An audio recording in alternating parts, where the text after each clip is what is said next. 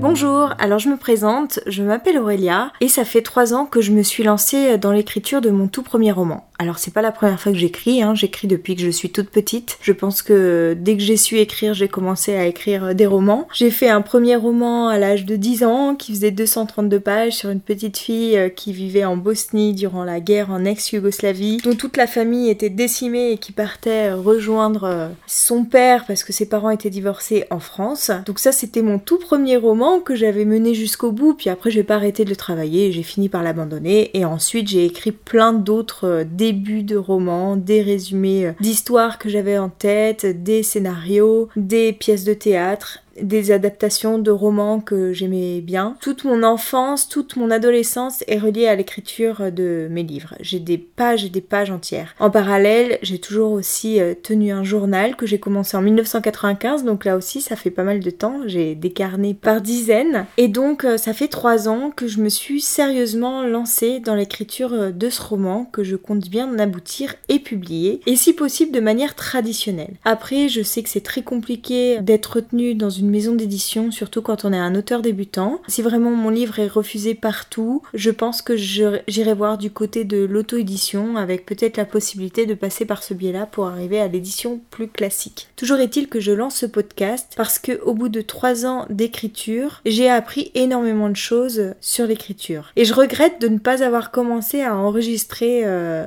plus tôt. Parce que là, en fait, quotidiennement, je vais enregistrer l'avancement de mon livre avec les problématiques que je rencontre et ça peut donner des pistes pour tous ceux qui veulent se lancer euh, dans l'écriture. Je vais vous faire un rapide résumé, ça vous permettra ensuite de vous repérer plus facilement dans les différents épisodes de ce podcast.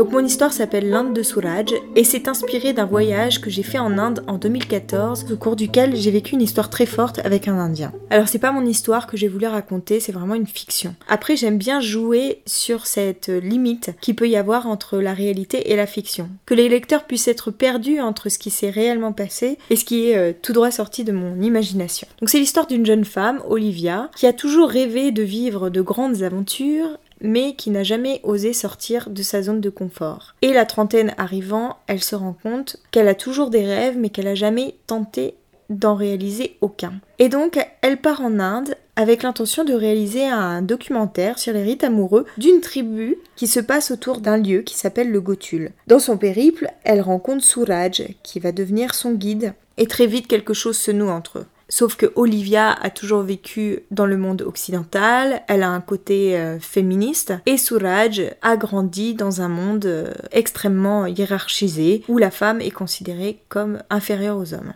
Donc en fait, ça va être un peu l'histoire de leur rencontre, de leur relation, et comment la culture, leur différence culturelle va interférer dans leur relation. Donc voilà à peu près euh, le sujet de mon livre. Je vous laisse donc profiter des différents épisodes. J'ai commencé l'enregistrement il y a un mois, donc on va revenir un petit peu en arrière. Bonne écoute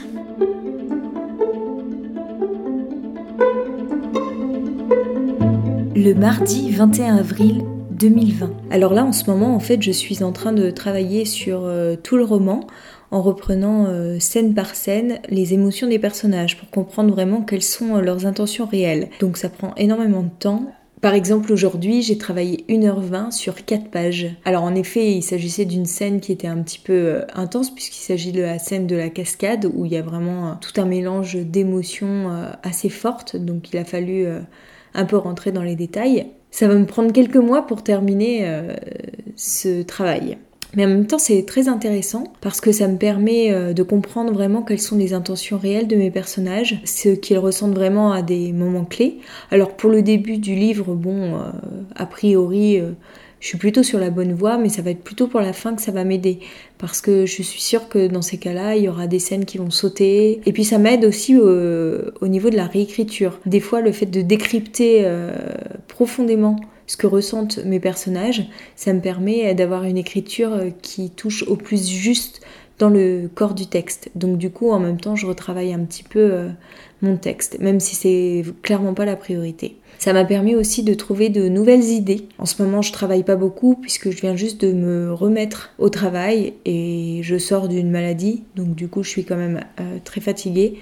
Je peux pas tenir très longtemps assise sur une chaise euh, et l'effort intellectuel me demande beaucoup plus qu'auparavant. Donc je sens que ça va être un travail long et fastidieux, mais qui va apporter plein de petites choses euh, à l'histoire, qui va permettre euh, peut-être d'être plus concise, d'être plus synthétique. Donc en ce sens, ça peut être très intéressant le mercredi 22 avril 2020. Je continue donc à reprendre chapitre par chapitre à travers le sentiment de mes personnages et en même temps je retravaille certains passages. Et là notamment je viens retravailler euh, les premiers jours, euh, ce que j'appelle les premiers jours en immersion. En fait le fait de reprendre ce que vivent les personnages intérieurement, ça me permet vraiment d'éclaircir mon texte. Il y a vraiment des choses qui naissent de, ça. Ça me permet également euh, de d'être moins dans le cliché au niveau des sentiments, d'agrandir le panel euh, de mon vocabulaire, le panel des ressentis. On va s'arrêter là pour aujourd'hui et je vous donne rendez-vous très bientôt pour un nouvel épisode.